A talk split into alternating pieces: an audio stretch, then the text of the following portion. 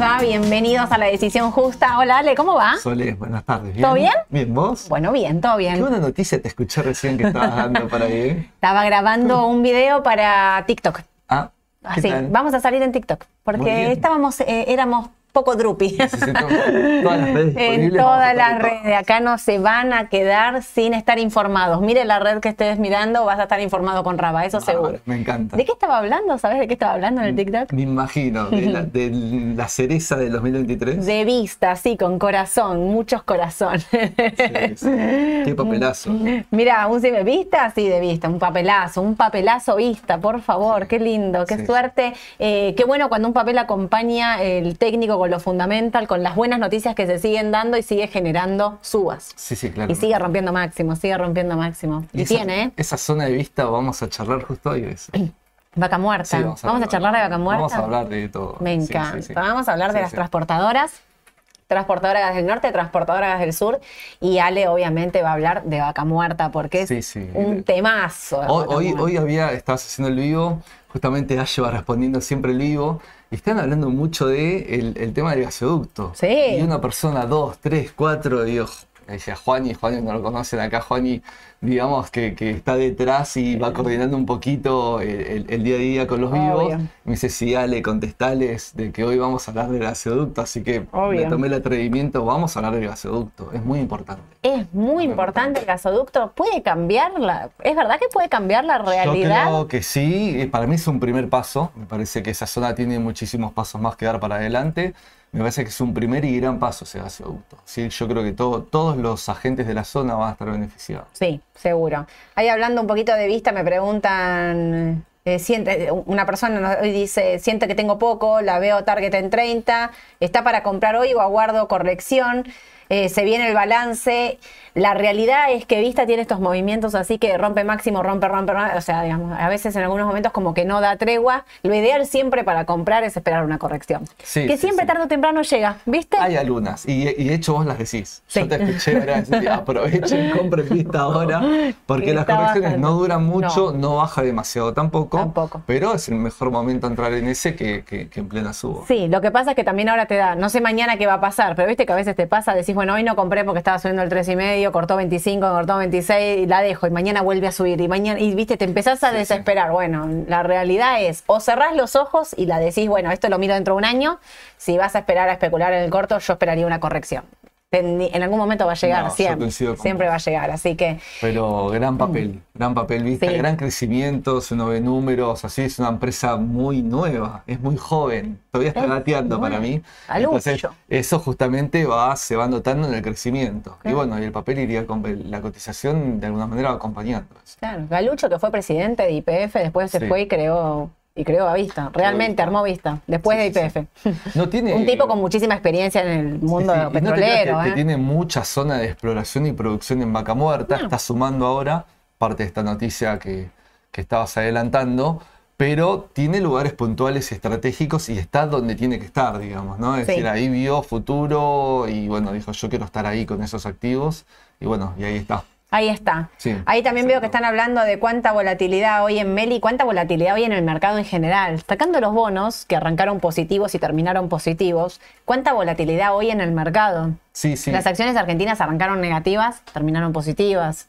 Eh, Meli Meli estaba para el rebote, hoy lo dijimos a la mañana. Yo dije, los que se quieren tomar una postura de riesgo, lo dije ayer en realidad en el vivo a las 2 de la tarde, hoy lo repetí diciendo los que quieren entrar en algo de riesgo. Meli estaba para un rebote por análisis técnico de corto plazo, claramente estaba para el rebote, ahí se dio, pero bueno, Sí, Hay que ver qué pasa con Meli, ¿no? A ver, a mí me gustan mucho los números de Meli. Creo que van a venir bien igual. El punto, que hoy lo aclaraba también chateando con, con ustedes en la mañana del mercado, era que vino una noticia ayer, el 53, si voy a ser muy exacto y fino, de los ingresos de Meli proviene de Brasil. ¿sí? Sí. Mercado Libre tiene mucha presencia fuerte en Latinoamérica. Brasil por cantidad de habitantes, superficie, es gigante, viste que es todo grande ellos, ¿no? Más grande de un mundo en todo. Entonces, allá todo se hace grande, entonces eh, es un porcentaje importante. Y salió una noticia sobre operadores extranjeros de un tema impositivo y una carga impositiva. Hmm. Entonces, esa noticia fue lo que ayer estuvo impactando, yo creo que para mí por demás, pero es una apreciación mía, ¿sí? En el mercado de la cotización de Mercado Libre que bajó fuerte. Pero bueno, hoy viste cómo fue la rueda eh, de, Mercado Libre, me parece que los números para mí van a ser buenos igual de Mercado Libre. Me- a Sí. ver, me la estoy jugando, ¿eh? Es decir, me la Sí, estoy jugando aún con ¿eh? esto o este contexto y todavía no está de todo eh, esto del tema impositivo de Brasil no está todo regulado, es muy parecido acá, sale, eh, sale a veces algo acá y después falta la parte de, de la regulación, ¿no? Claro. Acá un decreto reglamentario, a veces no se viene el formato en Brasil, todavía no está completado del todo eso. Entonces hay que ver, hay que parar un poco la pelota, pero el papel ayer reaccionó fuerte a esa noticia. Obvio, ahí Jorge nos dice, el PER de Meli es más de 60 años, igual el PER en estos papeles no se puede medir, nunca. Es muy difícil. Es muy difícil, siempre es altísimo, es un PER que para mí no aplica el PER en estos papeles. No, porque la cotización en papel, siempre decimos, Mauro lo dice permanentemente, es expectativa, Sí, ¿no? Obvio, expectativa obvio. de lo tecnológico, aún sea e-commerce, eh, siempre es más elevado, porque uno siempre espera de ese sector que vuelva a seguir haciendo innovación y vuelva a seguir haciendo, Obvio.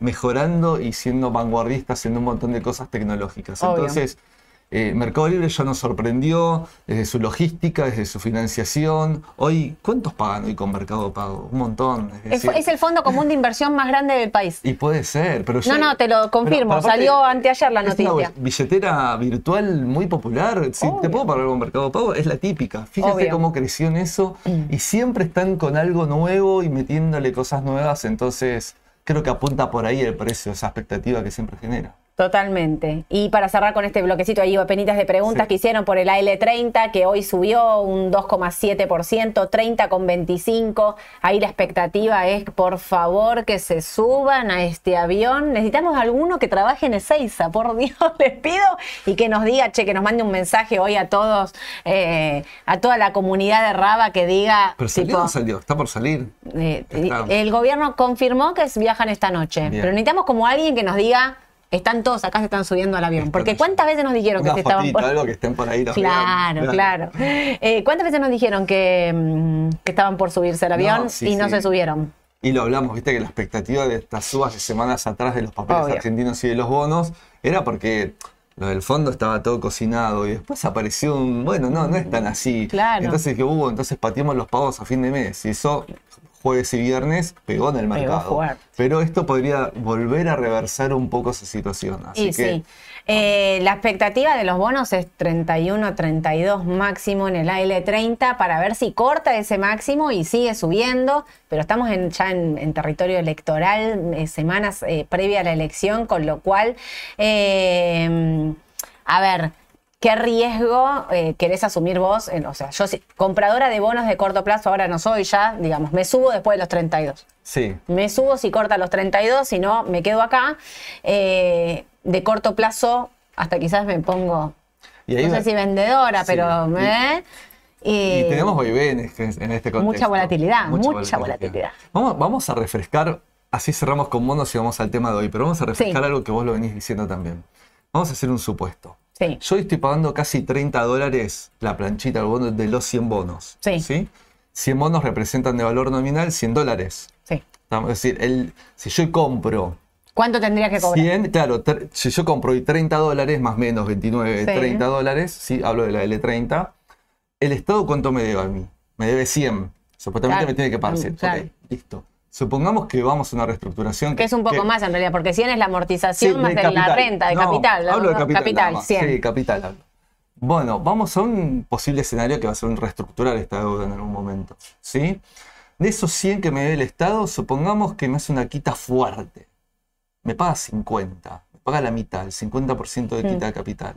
Igual gano plata. Y es fuerte, ¿no? Quita Sí, sí, 50%, sí. ¿no? Igual gano plata. Ok, los dejo pensando en estas cosas. Igual gano plata. Yo quiero pensar que lo que me está diciendo Alejandra acá es mentira. Paro en, Aeroparque, te juro, me pone. No, va- Alejandra, por favor, Limpia no me pista. hagas este chiste en este momento. ¿Por qué? No, no sé, Por no. favor, no. Quiero- vamos a pensar que es un chiste, por favor, te lo pido. Vamos a arrancar con TGN, Sí, por vamos. favor, vamos a arrancar con transportadora. No quiero, si alguien sabe algo, me escribe. Yo, yo leo mientras sale cuenta de TGN. No, no, vamos a hablar. Bueno, a ver, vamos por partes. Vamos un poco a el tema del gasoducto. Sí, Sí. estuvieron hablando por el gasoducto y justo lo inauguraron, pero no está impactando el precio de los papeles. ¿Qué está pasando con las empresas del sector el gasoducto? Bueno, eh, porque está muy atado a lo que vamos a hablar en minutos, que son las transportadoras de gas. ¿sí? El gasoducto es muy importante porque es el primer gasoducto grande, troncal, importante desde la zona de Vaca Muerta y que se, se comunica con el resto de los gasoductos que ramifican de ahí, de la red de transportadora de gas del sur, y en, la- en el segundo tramo conecta con los de transportadoras de gas del norte también. Entonces, es cómo llevamos el gas, principalmente Claro. de vaca muerta, a todo el resto del país. Entonces, si Vaca Muerta va a ser el día de mañana una, una zona importante en la provisión de gas eh, a nivel país general, entonces tenemos que tener la infraestructura para empezar a atacar a eso. Yo creo que este gasoducto es un primer paso, es muy importante, seguramente después se prolongará, se mejorará, lo que sea, pero es un primer paso y era muy importante y necesario. Hay un tramo 1 que va desde Tra- Tratayén ¿sí? hasta Saliqueño, que es Buenos Aires. Ese tramo 1 es el que se acaba de inaugurar.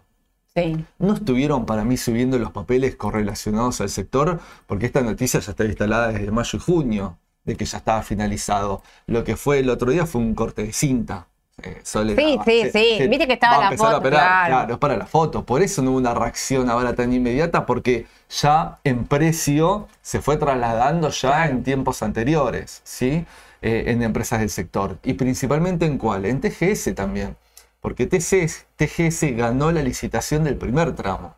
¿Sí? Este primer tramo Sí. que estamos hablando. ¿Se va a licitar ahora uno? Ahora se va a licitar el segundo y último tramo, que es el que va desde Saliqueño hasta San Jerónimo Santa Fe. Ok. ¿sí? Que ahí hay más chances de que lo gane TGS, pero ¿por qué? Porque como TGS opera ya desde hace tiempo en toda la zona de vaca muerta, cerca de la zona de vaca muerta, ¿sí? Entonces su estructura de costos operando ahí le permite ser más competitivo y a la hora de meter el sobre la licitación, poder poner un precio en el cual le puede ganar a su competidor que es Transportador de Gas del Norte. Ese es el punto, es decir, por una cuestión Claro. de zona y logística, por eso lo gana TGS. Eso no significa que ahora los dos van a meter sobre y que lo pueda ganar TGN, ¿sí? Porque a TGN en el futuro también le va a convenir toda esta red de vaca muerta y principalmente este segundo tramo es importante para TGN. Pero tiene más chances que lo vuelva a ganar de nuevo TGS. Claro. ¿sí? Primero por una unificación de todo el sistema y segundo y más que nada porque va a poder ser más competitivo para mí desde los costos y por ende en el precio de la licitación. Entonces, TGS va a ser el operador, ¿sí? El operador, es decir, lo que es contrato de OIM se le llama, de operación y mantenimiento de los próximos 10 años de este gasoducto y va a estar impactando sus balances futuros. No tengo bien el número exacto, se los debo de cuánto va a percibir, pero sí va a ser un ingreso extra por una actividad extra nueva por operar este gasoducto en los balances de TGS futuros. Ok. El, eh, ahora, todos los agentes, desde los, tampoco los que no cotizan, Total Austral, Pan American Energy, bueno, Pan American tiene ON, Sí. digo, eh, IPF, Vista, todos los agentes del sector se van a beneficiar. ¿Por qué? Porque son los generadores del gas desde la boca de pozo, eh, que después pueden contratar con los clientes y van a usar las redes de, de, en este caso, transportadoras del sur y el gasoducto para cobrarle ese transporte, ¿sí? Pero va a poder llegar a más lugar. Es más, este, este gasoducto va a ser la base del día de mañana poder conectarse con el de TGN cuando Sí. llega a Santa Fe y, y el de TGN llega hasta el borde de Bolivia y TGN tiene planes de hacer un gasoducto hasta el sur de Brasil. Entonces el día de mañana hasta podemos exportar, hoy importamos a veces de Bolivia, pero a veces Bolivia no te vende porque necesita, porque tiene que cubrir su demanda, porque nosotros no queremos viceversa. Hasta podemos exportarle nosotros si queremos a Bolivia y podemos exportar al sur de Brasil, que eso es importante. Ahí vamos a depender de TGN, de que tiene un proyecto empresa propio, no es a nivel nacional, de TGN, que TGN quiere construir un gasoducto que vaya hasta el sur de Brasil, desde ya su red troncal, que es del norte y del centro del país. Y es probable. Y eso es el monto que digo, que estamos diciendo, que son como 4 mil millones de dólares, el de impo- eh, lo que te ahorrarías de importación de gas, que Eso hoy no es... nada. O Eso, sea, ni hablar de que podemos incrementarlo, pero Claro. podríamos dejar de gastar. Primero sí, porque nosotros te- te- importamos gas, a veces de Bolivia, a veces lo hemos hecho desde África con buques que venía el gas licuado y lo transformaban acá en gas, eh, Claro. digamos, que era carísimo. Es decir, eh, hoy el gas lo tenemos, se está produciendo mucho más en vaca muerta, entonces es- este, es, es básico, es básico, aunque no lo puedan creer, digo, capaz del otro lado, este primer eh, gasoducto, este primer, digamos, se dice midstream en, en el, en el mercado, ¿sí? Para poder conectar con el resto del país y poder depender cada vez menos, aún no exportando todavía, de ese gas importado. Ok. Es más, se te puede dar vuelta la balanza comercial. Si Claro. yo antes importaba y el día de mañana no solo yo no importo, sino encima puedo exportar algo, damos vuelta a la balanza comercial, por lo menos desde el punto de vista energético. Eso es muy importante. Entonces, repasando lo del gasoducto, sí, va a ser importante para todas las empresas del sector, se están preguntando del otro lado. Esto se va a ir viendo, reflejando, acompañado de números, producción de vaca muerta. Tiene que también acompañar siempre el precio de barril, siempre lo decimos, este sector es barril dependiente. Podemos hablar de miles de beneficios de los números de los balances de todas las empresas del sector, de los beneficios que tiene vaca muerta, pero si no acompaña el precio del barril, a veces el papel cae. Claro. Se pasa acá, le pasa a Exxon, a Chevron en el mundo, le pasa a Shell en Europa, es decir, el sector es barril dependiente también, ¿sí? Entonces, ¿Qué bueno, día es la licitación? Nos preguntan. Eh, es en breve, eh, creo No sé, que claro. no sé si es la, que semana que viene no, sino si la otra, me parece. No tengo Sí. la fecha exacta, se las debo, pido perdón que se las debo, pero es del tramo 2 y es inminente. ¿Pampa tiene participación de TGS? Sí, ahora lo vamos a Ahora ver. lo vamos a ver. Sí, sí, creo Y sí. para que te quiero hacer otra pregunta más. Que acá, Mariano nos pregunta: ¿qué periodo de tiempo es para ustedes la inversión a largo o corto? La inversión a corto es corto. es Una semana, es corto, real. A elecciones como mucho. De verdad, claro, Sí. cortísimo, digamos. Eh, una inversión de largo, estás hablando de. En, en Argentina, el largo es mucho más corto que afuera. Cuando hablas de largo acá en Argentina, puedes hablar de seis meses, un año. Cuando yo hablo de largo en Estados Unidos, hablo siempre más de un año. Digamos, Sí, ¿no? sí, sí. Tranquilamente. Pero bueno, acá también tenés eventos eh, de fuerte volatilidad y de cambios profundos en el corto plazo, con lo cual, y corto plazo estamos hablando de las paso inmediatamente, con lo cual, digo, eh, podemos, ahí va a tener un, un- como, los, los tiempos van a estar alterados. Sí, sí, ¿no? claro. Para mí sí, en ese sentido coincido, coincido con vos. Y contesto eh, esta que nos dice Patricio, siempre baja vista después del balance, es verdad, siempre ajusta un poquito, ¿eh? porque levanta de manera anticipada, sube de manera anticipada, a veces sube el mismo día el balance, después corrige, así que bueno, hay que ver cómo, cómo vendrá este balance y si ya va a tener descontado en precio cuando llegue el, pre- el balance en precio vista. Eh, Mira lo que dice Nico. Si producimos gas y se vuelca al mercado interno, ¿las, eh, las empresas mejoraría eh, costos de producción también? Bueno, hay que ver, siempre hay un costo de lo que es la producción del gas y un precio internacional del gas que te mide, Claro. ¿sí? Se- ese es un tema de precio gas de boca de pozo, como se lo conoce. Hoy, de hecho, tenemos un programa que es Fondegas, en donde se, digamos, se regula un poco el precio de boca de gas eh, localmente, internamente. Sí, toda mejora en logística te va a mejorar al final el costo, la punta final del consumidor de ese gas, que puede ser una, una- una- una distribuidora o nosotros, una empresa importante, puede- va a mejorar seguramente en ese costo el precio del gas final. ¿Sí?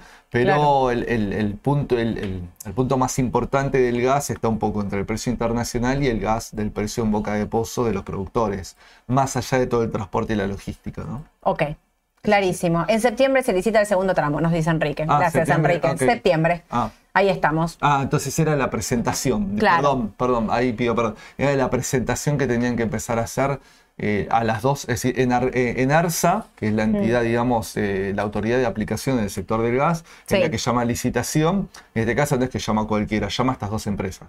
Nada ¿sí? más, ¿no? Entonces, claro, en las próximas semanas tienen que hacer un cumplimiento para poder avanzar en lo que son Claro. estos pliegos de licitación, un tema, digamos, operativo. Exacto. Vamos con el tema de transporte de gas. Dale. Sí, transporte de gas en Argentina. Vamos a presentar. Bueno, hay eh, transporte de gas. Bueno, primero vamos un poco a la matriz energética argentina, porque está vinculado mucho de lo que hablamos también la otra vez eh, en el vivo que hicimos del especial de elecciones, ¿sí? Si no lo Sí. vieron, véanlo, que está ahí colgado eh, y es... Tiene un montón de perlitas, creo que ahí largamos todo, contamos Sí, todo, sí, porque sí. estuvimos dos horas y media, pero si no lo vieron, véanlo. Hay una parte que, bueno, me tomo unos minutitos para hablar rápidamente del sector energético, que es bastante complejo, pero acá tengo un dato que lo saqué del balance de TGN, que a su vez la fuente es eh, de afuera, ¿sí? de, de, de Static Review of For Energy, en lo cual eh, eh, tenemos cómo es la matriz en el mundo y también en Argentina de lo que es eh, la parte energética. Y están vinculadas. Los, los hidrocarburos están vinculados también con la energía eléctrica y más que nada en Argentina, que tenemos una matriz todavía bastante termoeléctrica en la generación, que es lo que vengo diciendo, en lo que es la, la generación de energía eléctrica. Entonces, fíjense, estoy compartiendo con ustedes en lo que es en el mundo el petróleo, el gas natural y el carbón, ¿sí? Eh, que a su vez eh, estos van a ser componentes, digamos, de eh, en la parte energética de generación eléctrica termoeléctrica y lo que es después, el- por otro lado, energía nuclear, eh, eh, hidro, que es agua, ¿sí? ríos, Sí. y renovables, que es más, apunta más a la parte eólica y solar. Eh, lo que es la matriz mundial arriba, eh, estoy hablando más mundial, no, este, lo que es América del Norte, pero bueno, ahí hay un jugador de peso pesado que es Estados Unidos, y cómo es en la Argentina, ¿sí? Eh, fíjate, bueno, todavía en energía nuclear nosotros que en un bajo costo, que estamos más atrasados, pero acá lo que quiero destacar con este cuadro es lo importante que pasa a ser también el sector de hidrocarburos y vaca muerta, no solo en petróleo y gas, sino también en energía eléctrica. ¿sí? La energía se transforma y esto va a ser importante también para energía eléctrica. Mm. Y un poco como es la oferta de gas natural, digamos, en lo que es Argentina, para que conozcan un poquito desde las regiones, como la parte de Neuquina y Cuyana, digamos, toda la parte sur y sudoeste, ¿sí? Sí. como es casi el 60% de la matriz nuestra. Eh, eso es importante. Y el Golfo de San Jorge, que queda más o menos cerca de la zona, estamos hablando de un 7,4 más. Por lo tanto, es nuestra zona, ¿sí? Claro. Que es, digamos, la principal zona del país en la parte de producción de gas. Y Vaca Muerta está ahí. Porque Vaca Muerta, si cerca de Loma de la Lata, del sur, de Neuquén, etcétera, en toda esa formación rocosa, en los alrededores, ya había producción desde hace muchísimos años eh, de lo que es onshore, que es en tierra, bueno, se supone que en toda esa formación rocosa hay muchísimo de gas no convencional y petróleo no convencional. Eh, así que bueno, esa es nuestra, creo que gran oportunidad, y Oportunidad. posibilidad como país. Claro. ¿sí? Y vamos a hablar un poquito de lo que es el tema del transporte de gas y más que nada de las tarifas, Sole, porque Sí, ah, gran tema las tarifas. el, el ¿eh? tema de las tarifas de. A ver, no, no los quiero marear con la novela, pero las tarifas de gas. eh, eh, a tanto TGN como TGS son licenciatarias desde la época de la privatización en el año 92. ¿sí? Sí. Antes era gas del Estado, del gas del Estado se desprenden muchísimas empresas. Por ejemplo, eh, Gas Natural Van en su momento, que ahora es Naturgy como distribuidora, o Metrogas, ¿sí? y de la parte de transporte de gas, lo que es, eh, por ejemplo, TGS y TGN. Sí, Entonces, ganaron las licitaciones ambas, se fueron renovando, ¿sí? Y Energas, que es la, la autoridad de transporte, es la que regula esto. Ahora, yo tengo una tarifa de gas en una punta, que somos nosotros como usuarios de gas, sí, ¿sí? Esto es parecido a la parte eléctrica. Tenemos empresas que necesitan gas para producir, o hasta eh, muy importantes, qué sé yo, porque necesitan prender calderas todo el tiempo, bueno. Y por otro lado, tenemos los productores de gas que son IPF, Total Austral, Vista, etc. En el medio está el transporte. Entonces, la boca del pozo tiene un precio, que ya lo hablamos, con un tema costos, con un tema de país y planes de país para bajar ese precio de costo de gas, ¿sí? sí. y también usuarios con subsidios de la otra punta y grandes usuarios que son empresas. Toda esa parte tarifaria, más puntas, porque el Estado quiere intervenir en subsidiar un poco los precios de gas a, la gente y porque también interviene en la formación del precio de gas en boca de pozo, en el medio tengo el transporte. ¿sí? Y siempre el transporte es el sector que termina siempre más golpeado. Entonces, eh, había un congelamiento de tarifas, Después se abrió el congelamiento y una revisión tarifaria integral y se suspendió la revisión tarifaria integral, entonces hay que presentar variaciones de costos para que vos te, digamos, te das dedo, te digan el aumento de tarifas. Cuando salía el aumento de tarifas te lo congelaron por un tiempo, después vino la pandemia últimamente y por 180 días no se tocaron. Y te juro que es una novela son 20.000 hojas en los balances para entenderlo, lo cual no termino entendiéndolo, perdón, pero eh, te juro, es tan complejo, tan complejo, es tanto ida y vueltas, como hay tanto manoseo en esto, que les termina reconociendo a dedo últimamente en determinados puntos, en donde dicen, che, para, no doy más con mis costos, etcétera, necesito reconocimiento, un aumento de gas.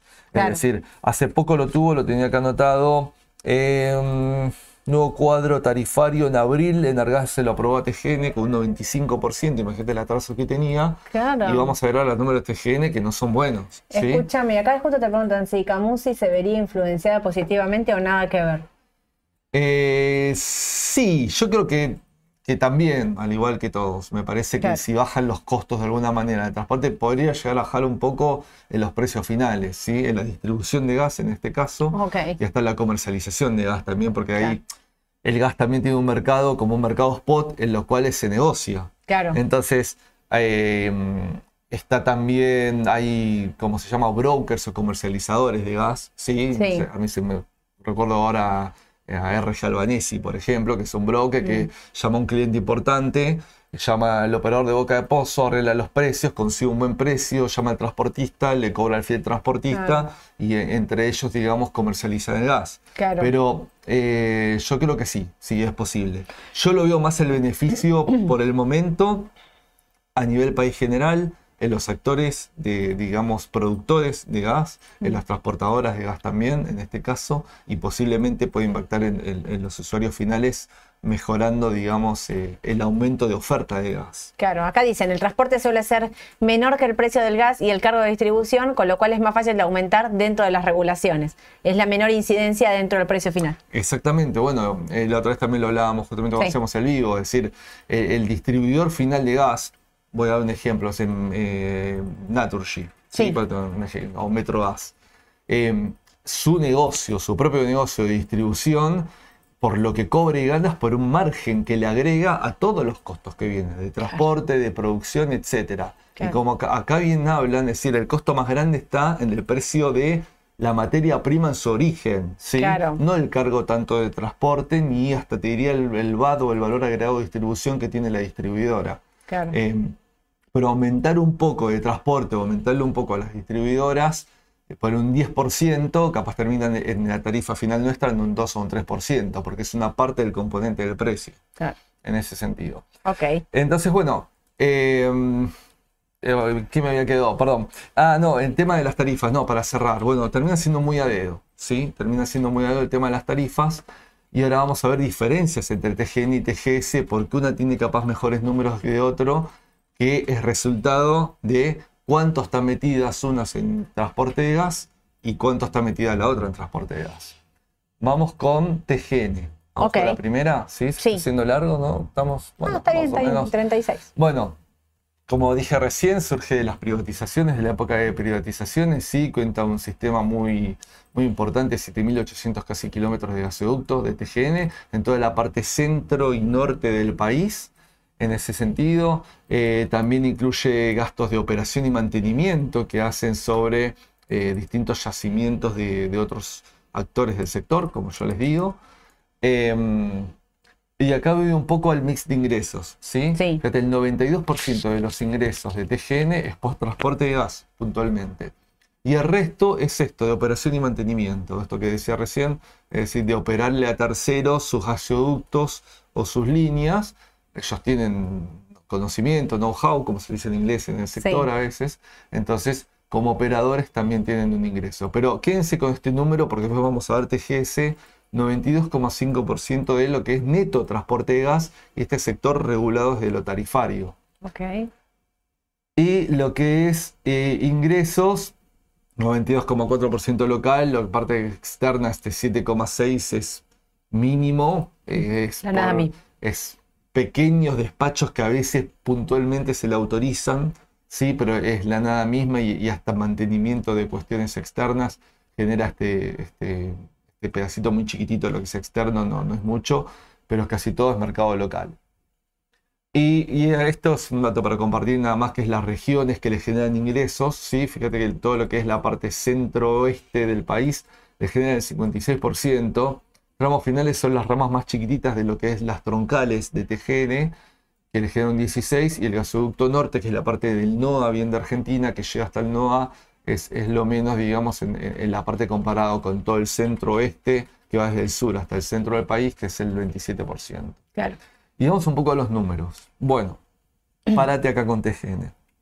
Sí, TGN pierde plata. Yo ahora voy a los balances trimestrales, pero el balance anual pierde dinero final. ¿sí?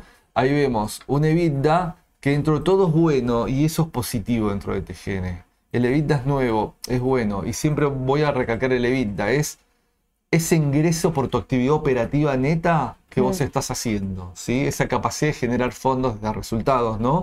Que vos estás generando propiamente por tu actividad. Porque el resto de resultados hay negativos y al final es justamente porque es una empresa que encima está endeudada en dólares, ¿sí? Eh, por las diferencias de cambio y los resultados por exposición a la inflación. Entonces, fíjate cómo llega de una parte operativa a un resultado negativo en los últimos años, Sí. justamente por este motivo. Achicó el resultado final, pero impacta. Y no deja de ser menor, porque la realidad es que el resultado final es el que te impacta la acción después. Claro. Si una, una empresa gana o pierde dinero. Entonces, no es un punto menor, ¿sí? Fíjense después la relación en la parte a la derecha, en la parte patrimonial, que de los pasivos totales, 9.700 millones corresponden a deuda. ¿sí? Esto está en pesos porque no cotiza afuera, entonces lo tengo en pesos. Eh, digamos, eh, es de deudas, más deudas comerciales y la, y la poca proporción de caja para lo que es deuda neta.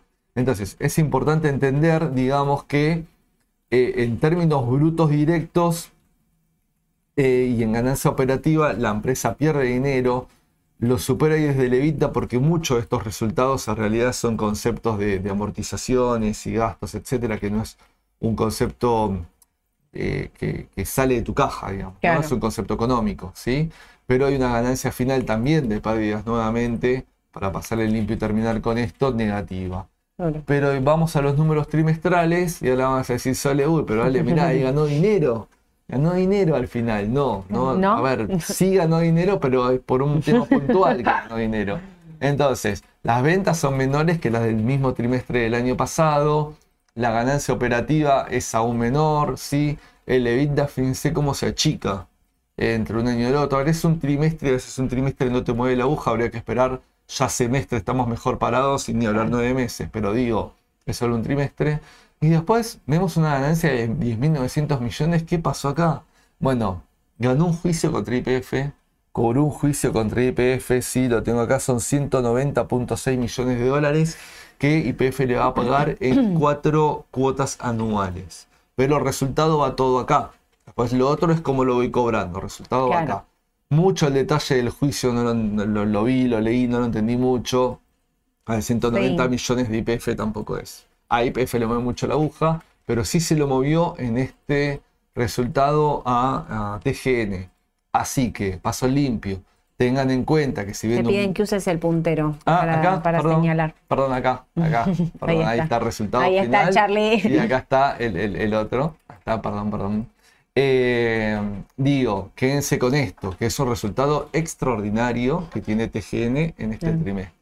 ¿Sí? Te quiero agregar dos cosas. Mira, ahí dice, TGN opera mucho el gas que venía de Bolivia, eso se está terminando. Cuando Sí. unan el gasoducto actual con el resto de la red, que es lo que vos estabas hablando antes, ahí le venderemos a Bolivia y ahí se beneficiará TGN. Exacto. Eso, y antes se me fue, no, acá dice, TGN está esperando un juicio de Metrogas Chile que sería a favor de TGN. También. Sí, Así que. tenía anotado lo de Chile, es verdad, que eso también sería a favor de TGN, sí, pero tengan en concepto que... Son eh, extraordinarios. Claro, no, no laburan haciendo juicios, digamos, no es un negocio hacer juicios, son conceptos extraordinarios que cobran una vez y listo. Entonces, Claro. eh, nos entusiasmamos con este balance, está perfecto, pero ojo que es... A ver, va a ser un ingreso extra, digo, que va a tener TGN por esto IPF durante cuatro años. Claro. Que lo va a cobrar en cuatro cuotas. Claro. Y ahí también nos están diciendo en su momento exportó a Chile y lo dejó de Sí. hacer por la falta de gas. Ahora con este gasoducto y vaca muerta, eso también mejoraría. Sí, también y- hay posibilidades. quiero aclarar esto también. Si llegan a construir esta red hacia el sur de Brasil, ahí también va a ser otra cosa. Porque lo que vos le podés exportar a ¿eh? Bolivia, a Chile, no es lo mismo que vos le podés exportar a Brasil si realmente tenemos el gas para hacerlo. Ojalá lo tuviéramos Cruzo en mi dedos. mayor deseo. Obvio, sí, yo como, como argentino, no me importan los números ni las empresas. ni nada. Ojalá. Digo, sería, sería fantástico. Ojalá. Sí. Bueno, eh, Bueno, acá unos índices, sí, la liquidez muy elevada en ese sentido, por Sí. una, una situación puntual ahí de la cobranza, sí, el tema de endeudamiento y la relación deuda-vida. Eh, y vamos a pasar a Transportar Gas del Sur, que el tiempo es tirano y no quiero que quede afuera. Transportar Gas del Sur. Ah, una cuestión, perdón, TGN. Eh, y ahora lo voy a unir a Transportar Gas del Sur, que es quiénes son los dueños de Sí. TGN y quiénes son los dueños de TGS. Importantísimo para saber quiénes están atrás. Muchas veces es importante saber quiénes están atrás. Gasinvest es la controlante de TGN, 56%, ¿sí? Sí. que está conformada por Tecpetrol, el grupo Techin, y por CGC, com- eh, Compañía General, General General de Combustibles, de combustible. ¿sí? Que a su vez es 30% de COME, de Comercial del Plata, y a su vez 70% de Corporación América. Como, ¿quién es el beneficiario final? Me, viste, me pongo en, en, en Eso- agente WIF, ¿viste? mucho. ¿Quién es el beneficiario Muchísimo, final? muchísimo, Una compañía formada por otras compañías. Claro, claro. Sí, entonces a veces es joint venture, como se dice en inglés, estás, bueno, Claro. somos del sector, porque fíjense que atrás está Tecpetrol y está CGC, ¿sí? Son empresas del sector, bueno, dueñas de... Es como estratégico esto, vos tener Claro. en tu integración de negocio como grupo económico, si estoy en hidrocarburos, tener algo de transporte, de distribución, de generación, Y por eso van se van expandiendo Porque, va- porque podés controlar aparte Claro. todo, todo el tracking de tu producto. ¿sí? Claro. Eh, eh, pasa lo mismo en energía eléctrica con Pampa, por ejemplo, o un montón, digamos, eh, es, es importantísimo eso. es clave. Y después 24% Southern Com Energy Company, una holding de Panamá, que estoy googleando por todos lados, no sé de quién es. Ahí no No encontraste el, ahí sí no encontraste el beneficiario No, final. No, no lo encontré. Le vas a pedir a Agustín que lo, que lo averigüe. Claro, Agustín se está, Agustín, eh, nuestro representante de legales acá en la empresa, que Sí, debe sí, estar diciendo, por favor, les ¿Quién pido. La empresa de Panamá, un 24%, no, no sé quién es. Le caes con una cuenta así, se muere, te mata. googleé por todos lados. Y después, eh, 20% la bolsa. ¿sí? Lo que nosotros compramos y vendemos es el 20% del paquete total. Em, y perdón, vuelvo, sí, estos créditos sin pagos chilenos será por eso me da la liquidez tan alta. Claro. Por esos créditos que decían recién chilenos. Pero no, estas son las empresas que están detrás de eh, TGN. ¿Quiénes están detrás de TGS? Porque ahora vamos a hablar de TGS. 51% CIESA. ¿Quién conforma CIESA? 50% Pampa Energía. ¿sí? Que de hecho, mucha operación de TGS, eh, hay cargos de operación y mantenimiento de Pampa Energía TGS. Es decir, también hay personal de Pampa Energía atrás laburando dentro de TGS. ¿sí? Así que Pampa Energía, al estar en TGS y TGS a operar el gasoducto Néstor Kirchner, entonces directamente Pampa va a estar Pampa involucrado también. con el gasoducto también. ¿sí? Eso es importante. Eh, el 27% es el grupo Cielequi, ¿sí? Sí. Se, se ubica mucho, pero más una familia también muy vinculada a la parte de laboratorios, etcétera. Sí, ¿sí? Y 23% PCT, otra compañía. Y después del 44% restante, tenemos que hay eh, de oferta pública un 44% que es 20 eh, bolsa. ¿sí? Nosotros. Nosotros. Esto es todo cotización, pero pu- puro, puro bolsa 20%. De lo cual Vimas el 8 y Nueva York el 12. ¿Sí? Mirate la, la- la apertura que conseguí, ¿eh? Nueva York el 12. Y el 24% es la ANSES. Ahí en ese. 24 ANSES, Sí. 20 20 bolsas en la bolsa. parte de 44 público. de los cuales de esos 20 bolsas, 8 Vima, 12 Nice. Sí, exacto. Exactamente. Así todo el nivel de apertura que tenemos. Cuando así pensás de- que opera más acá que afuera, mira. Claro, no, no, no. Fíjate que opera más. eh, tiene, O sea, tiene más volumen, más volumen, afuera, exactamente. que no quiere decir que se opere más afuera que acá. Claro, claro. Cuando digo volumen, son manos que tienen lo- las acciones. Va a generar liquidez si venden o compran. Si no, si las tienen quietitas, no genera. Y ANSES 24%. ANSES 24% ante GS. Sí, exactamente. Exactamente. Pero bueno, hay Pampas el más importante como Obvio. atrás de TGS. Sí. Mira. Este, importante. Sí, lo de Pampa, lo, ahí eso lo, lo tenía, lo Sí. tenía presente. ¿Y qué tiene TGS que no tiene TGN? Bueno, 33 plantas compresoras, ¿sí? en las cuales produce gases líquidos. Es decir, del gas, ellos Mm. tienen plantas, almacenamientos y transforman en etano, propano y butano, estos gases líquidos. ¿Viste ese gas que rellenás los encendedores? Sí. Por ejemplo, bueno, esos gases líquidos, ese es un ejemplo. Mucho más complejo de eso. me lo llevaste a terrenal Claro, bien a los soles, lo hiciste, me encantó.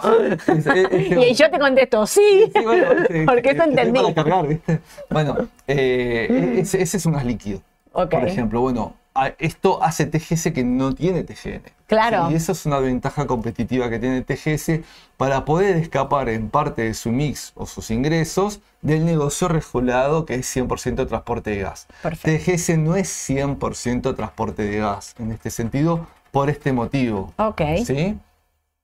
Y ahí vamos al, al mix justamente. Fíjense, 25% es transporte de gas. Si yo El otro era los ingresos, 90 y 92%. 92. Era, era más elevado en la comparación. Entonces, fíjense lo que es transporte de gas, 24%. Servicios petroleros y operación, que es esto también, operación y mantenimiento de terceros, etcétera, de sus gasoductos, 11,5%. Y combustibles líquidos, esto, 63,7%.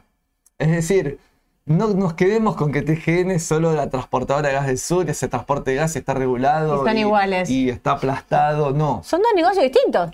Son negocios distintos, pero porque tienen más, más este, este mix. Y esto se refleja en números también, porque yo estoy en un mercado menos regulado, mucho más libre, que hasta exporto. Es decir, eh, ¿no lo puse acá? Exporta. Sí, eso. no lo puse. Bueno, me van a matar. No, no importa, no importa. Exporta Vayan a, ver, 30%. a- vayan a ver el vivo Sí. del el especial elecciones. En la parte lo pusimos de empresas que te cubren de la devaluación del dólar oficial. En la parte de dólar, sobre el final, avancen, van a tener un cuadro así alargado que dice todas las empresas cuánto exportan y cuál es su deuda. Y Sí. Transportadora Gas del Sur exporta Estaba- estaba el por- 30% de su producción, con lo cual también está ligada al dólar oficial. Sí, exactamente. Es importantísimo ese dato, no es un dato menor. Para mí es el, dato. Es, no, es muy importante, es muy importante porque exporta mucho de estos gases líquidos. Claro. Es decir, en realidad viene por ahí el negocio. ¿sí? Claro. Y esto es lo que permite, y ahora sí vuelvo de nuevo a los números que se los puse, se los saqué, los estoy mareando, perdón. Pero digo, eh, que son los números de TGS, fíjate, los márgenes de vida, la ganancia final, sí, la ganancia operativa, son márgenes sólidos, son márgenes buenos que tiene en este sentido, eh, digamos, eh, TGS como, como compañía. Y si nos vamos a los números trimestrales, ¿sí? Eh, fíjate que tuvo una leve caída porque justamente este negocio de combustibles líquidos cayó un poquito, Mm. pero que, y cayeron también los márgenes, pero igual se sigue manteniendo sólida. Es decir, los márgenes caen trimestre con trimestre de manera importante. Digo lo mismo que dije con TGN. Es un solo trimestre, vamos a esperar al resto, ¿sí? Pero estamos, fíjense, viendo otros números. Fíjate que antes tenía parte operativa negativa, salvábamos por el lado del EBITDA más o menos regular y ganancia final negativa en TGN. Bueno, acá en todas las líneas de análisis son todas de rentabilidad positiva y reitero, no es casualidad, es consecuencia de tener un negocio que es distinto al de TGN en ese sentido. Si se van a quedar con esto, que TGN tiene un negocio distinto a TGS, y sí, no está mal. Si TGS tiene mucho conocimiento, está en la zona justamente sur, que es donde están los hidrocarburos, tiene gente también de Pampa atrás que tiene muchísimo conocimiento de lo que es transporte de gas, pero no se quedaron solo con eso, ¿sí? Es decir, también tienen todo este negocio de gases eh, líquidos que es importantísimo en su negocio. Sí.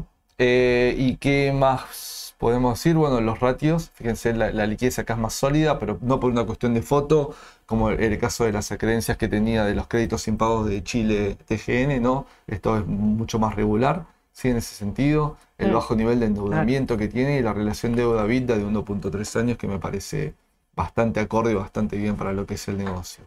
y vamos al final, que es una comparativa. Estoy tomando desde enero hasta hoy de TGN y TGS. Siempre este gráfico lo que mostramos es, si yo tomo enero, partimos las dos del mismo lugar, cuánto aumentó un porcentaje y cuánto aumentó otro porcentaje. Esto no son cotizaciones de precio, esto es porcentajes que aumentaron una y otra.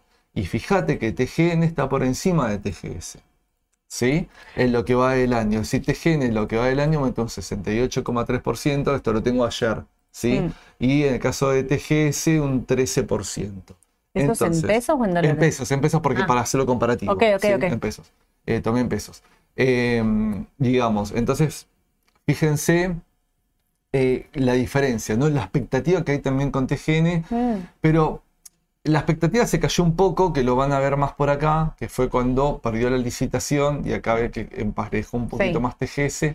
Pero bueno, esto es porcentual, no es cotización. entonces esta curva no refleja lo mismo que los precios, ¿sí? Pero si yo tomara TGS en los últimos dos meses, dos meses, le gana TGN. Yo quise acá mostrar todo el año. Pero si tomo dos meses, le gana TGS, por poquito a TGN. Pero lo que va del año, que es un análisis un poco más amplio que deberíamos hacer, yo considero que TGS está atrasada respecto a TGN. Y voy a ir ya con la decisión justa. Justa. Que a mí hoy, y esto es hoy, ¿eh? foto hoy, me gusta más TGS. No solo por la solidez de los números, sino por la diversificación del negocio, porque también tiene, a ver, del otro lado está Techin y CGC, no digo que no, a mí me gusta mucho Pampa, cómo se mete en este negocio, cómo se intenta integrar, cómo crece, es decir, es bien incisivo lo que es hidrocarburos, me gusta la gente de Pampa atrás, sí, esto es muy particular, es mío, lo, considero. Yo te banco. y, y, también el tema de que van a venir en sus balances también ingresos extras, digo extras no, pero va a tener sus costos, pero va a tener ingresos por el tema del gasoducto, que ya ganó la etapa 1 y puede ganar la etapa 2, que va a ser más ingresos todavía. Y TGN es más expectativa, porque toda la red va a estar conectada en algún momento con la de TGN, ¿sí? y TGN va a sacar provecho de, esa, de, de, ese gas de vaca muerta, como decíamos recién en el chat y lo aclarábamos también desde acá, el potencial de poder exportar, pero ahí nos estamos quedando también con mucho de expectativa. Lo veo un poquito más terrenal a TGS en ese sentido, por lo menos en lo inmediato. ¿sí? desde números, desde estas noticias actualmente de, las licitaciones, desde el mix de ventas que tiene el negocio, a mí es particular. Si les gusta, a mí me gusta un poquito más TGS. Te pregunta justo Andrés, ¿sigue atrasada entonces TGS? Sí, Ale lo está diciendo. Para, él sí. Está recuperando ahora estos últimos dos meses y me parece que está justamente eh, relacionado con esto de la licitación, ¿no? Pero para mí sí, para mí es es un papel que a mí me gustaría tener en cartera. Ok, justo Juan Manuel dice, chicos, soy bendito TGS y compré vista. Igual está bien, digamos, o sea, es, claro, está saliendo de un papel más volátil, argentino eh, y demás, para irte a un papel más conservador, con muy buena fundamental, con muy buenas noticias en el corto plazo también y con una expectativa de suba. No está mal, acá lo que estamos haciendo es comparando justo dos papeles. Eh, yo me quedo con TGS toda la vida igual, ¿eh? Sí, yo por ahora también. Pero TGN tiene, tiene perspectivas en futuro. Sí, sí, está bien, las tiene y puede mejorar, qué sé yo, pero digo, hoy me quedo con TGS. Yo también. A ver, yo soy muy fundamental, a veces me encasillo lo mío y a veces acá hay que meter análisis técnico, precios, expectativas, un montón de cuestiones. De hecho, TGN estuvo subiendo más por expectativas. ¿sí? Claro. Eh, eh, es más, TGN tuvo este acuerdo tarifario más importante que el de TGS. Entonces, eh, también es importante porque también este acuerdo tarifario es sobre la totalidad del negocio. Y ah. no el de TGS. Es decir, fíjense cómo lo mismo me juega momentos a favor y en contra. Pero lo que digo es, a mí me gusta más porque desde el análisis riesgo, números, negocio, ¿sí? me voy un poco a lo bursátil, pero digo, de atrás de la compañía, la veo más diversificada, la veo más sólida en números y la veo también con un potencial muy inmediato que va a ser la operadora por lo menos ya de la mitad del nuevo claro. Ok, mira, eh, me encanta esto. Gustavo dice, TGS e IPF son dos de las que elegí para pasar las paso. Muy bien, Gustavo, ya haciendo un análisis de con qué papeles me quedo a pasar la paso y qué no. Es clave, Gustavo, muy bien. Em, eh, mejor energía o bancos o algún mix. Bueno, ahí nosotros vemos mejor energía desde los fundamentals, los bancos son de más riesgo, tienen un riesgo importante. En el vivo del de eh, el especial de elecciones, Ale el profe, porque acá te ponen el libro gordo de Petete, que sos un genio, qué sé yo, felicitaciones, dice Inés. Vayan a verlo, porque ahí Ale también les cuenta cuánto tienen los bancos de exposición a los bonos y a la deuda Sí, del sí. Estado. Unos ejemplos, ¿no? Tomé cuatro bancos de Sí, los sí, más bien, importantes de lo pero- normal, pero sí, y eso que es una foto a diciembre, eh, hay mucho riesgo ahí metido con el Estado. Yo, van a llevar a- siempre a buen puerto, ¿sí? Claro. No creo que ni el Estado compre el costo político, digamos, Claro. etcétera, ni que los bancos vayan a ser. No puede quebrar todo un sistema financiero, eso No. queda claro, ¿no? Claramente. Pero, pero sí me preocupa en el medio entre ellos, hay una bola enorme de deuda. Una bola enorme. En alguna época el central no se podía endeudar. Y No. eso cambió. Eso cambió. Cuando, Sí. cuando cambió la carta del Banco Central, Exacto, sí. Exactamente. Sí, sí. Fue, fue- en ese momento había un montón de quejas de que el Banco Central se endeude. Bueno, finalmente. Bueno, está eh, muy endeudado. Está muy endeudado.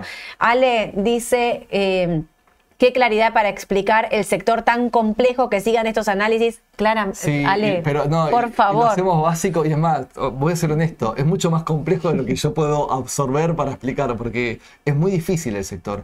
Entonces, energía eléctrica, hidrocarburos, la tarifa, la unidad de medida, todo es muy técnica porque el negocio es un concepto técnico. Claro. Entonces es tan complejo que hasta ni yo termino del todo de tenerlo. No, no, igual- eso es algo básico como para saber qué es lo que tenemos atrás. Que nos lo lleves a un eh, vocabulario que todos podamos entender, para mí es digamos, un, un gran aplauso para vos, porque mira acá, las chicas de atrás, digamos, de comunicación aplauden, porque vieron que entendemos todos esta charla, que si no, no entiende nadie nada. Claramente esto es un, es un sector tan complejo, con tanta cosa metida. Fíjate que cuando dicen aumento de tarifa nadie entiende, o sea, todo el mundo la única pregunta es, che, ¿me vamos a aumentar la factura? Porque nadie entiende quién se va a beneficiar Claro, y exactamente. siempre creemos que se y a veces no es. Claro, exactamente. Eh, muy bien los detalles te dicen, muy claro. Eh, chicos, para acá antes tenía. ah, eh, Damián nos pregunta: ¿Aluar está para sacar ganancia una parte? Nosotros eh, decimos que Aluar llegó hasta los 3.90. A nosotros nos gusta Aluar para pasarla a paso. También, porque sí. está muy atada al dólar oficial y nos parece que es un papel conservador, tranquilo y demás que podemos mantener. Nos parece que está bueno para quedárselo.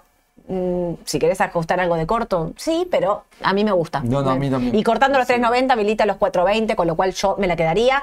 Eh, Igual toma ganancias, a ver, en todos los papeles argentinos en estos días, si quieres, puedes tomar ganancias, es decir, porque todos subieron hasta en estos meses del año, hasta más que la inflación. Es decir, Exacto. todos estos papeles. Sí. No sé si va a seguir la misma tendencia o no. No. Algunos podrían tomar algo de ganancia. El tema es, yo tomo algo de ganancia, ¿qué hago con eso? ¿A dónde lo vuelvo a ¿A dónde voy, no? Claro, la ¿no? pregunta Sí. del millón.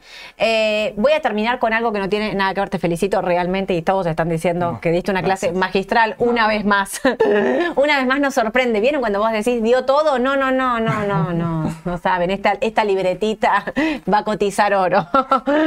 Escúchame, pero voy a terminar con un tema que no tiene nada que ver con Transportadora Gas del Norte y Transportadora Gas del Sur, pero sí quiero contestarle a Omar, que dice, aprovecho para preguntar, me sucedió en otro agente, tengo muy pocos bonos GD 35, 38 y 41 que me dieron como pago de dividendos, creo que de Ternium, claro, Ternium pagó dividendos en, en bonos, me dicen que no pagan dividendos esos bonos, ¿es así? No, no es así. Los bonos soberanos Legislación Nueva York y legislación argentina pagaron renta el 9 de julio que se estuvieron acreditando en las comitentes entre ayer y hoy en muchos brokers. Todos los bonos pagaron. No es estos sí, estos no. Tu G de 35 sí, los míos no. No, no, no, No, no. Hay una sola emisión de bonos, un solo prospecto de bonos. Esos bonos pagan renta en dólares en las cuentas comitentes. Con lo cual, imagino que debe ser un malentendido, pero esto quería aclarar. No hay bonos que sí, los dividendos, lo que sea, son una única emisión de bonos. Todos los bonos pagan. Así que averiguar qué fue lo que pasó, seguramente fue un malentendido, pero quería aclarar eso porque es muchas veces la pregunta de a mí me corresponden o no me corresponde, los cobré en peso, lo que, no importa. Todos los AL29, 30, E38, L41 y lo mismo, pero en GD todos han pagado. todos. Claro. Eh, acá para algo, ah, ahí esto me había olvidado de preguntarte. Dije ahora la pregunto para antes de que me vaya. Fernando me pregunta, Ale, ¿el valor empresa, eh, empresario debe ser menor que el precio de mercado? No, no, no, eso es mm, relativo. La y- hicieron un montón de veces y me olvidé No, de preguntártela. El, el valor empresa, yo estoy laburando y le- lo suspendí varias veces en algún modelo para sacar un valor compañía. Valor Mm. compañía es muy subjetivo qué variables puedo tomar y no para calcularlo, porque aparte hay que considerar siempre las proyecciones, siempre para hacer un valor compañía mucho mejor y es un dato que a veces no, en realidad no tenemos de las empresas, porque no pueden decirte números futuros las empresas que cotizan en bolsa. Claro. ¿sí? sí podemos armar escenarios y en función de los últimos números hacer proyecciones. Pero eh, eh, un valor objetivo de empresa puede estar por debajo o por arriba, digamos, de la, su cotización. Eso, eso es un valor puntual. Ahora, si vos me decís del Enterprise Price, que es Sí. un valor, no, Sí. eso es- ese es el valor casi de capitalización, es muy parecido al de capitalización. Es una fórmula muy parecida que es la cantidad de acciones flotantes cotizando por el precio de la acción. ¿sí? El valor empresa ahí tiene un ajuste, después tengo que ver cuál es bien, pero es muy parecido al valor de capitalización bursátil. Perfecto. Entraron justo un montón de preguntas, pero son de dividendos. Eh, mándenme las preguntas por el, por el video de, de YouTube, que les contestamos todos. Nos ponemos todos y les contestamos. Eh, muchísimas gracias, gracias Ale. No, gracias a todos por haberse conectado. Gracias por las preguntas. Como siempre, un aplauso porque es un laburazo el que hiciste. Vayan a ver el vivo de elecciones porque dio clase magistral con tiempo aparte. No, ¿eh? Acá lo corro. Pero lo, lo bueno del de no, si no lo vieron, véanlo. Yo casi seguro que todos los que están ahí ya lo han visto, pero véanlo porque hay de todo, hay de todo. Hay de todo. Pasamos por todos lados.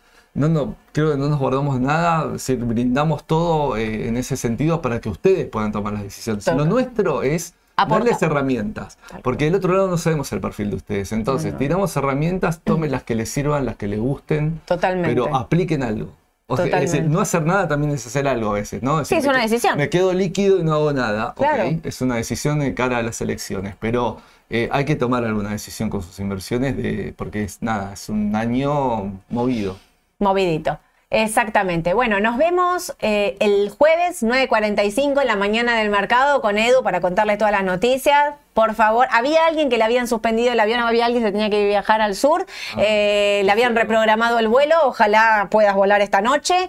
Eh, cruzo los dedos para que la comitiva argentina se suba a este avión desde Aeroparque 6, no sé, del Palomar, qué sé yo, pero que se suban y viajen a Estados Unidos para finalmente cerrar este acuerdo con el Fondo Monetario Internacional y esperemos tener novedades el jueves para contárselas todas con Edu y analizar el mercado local e internacional. Que tengan una excelente tarde, gracias Ale, No, nos vemos, un beso a todos, chau chau. Chao, hasta luego.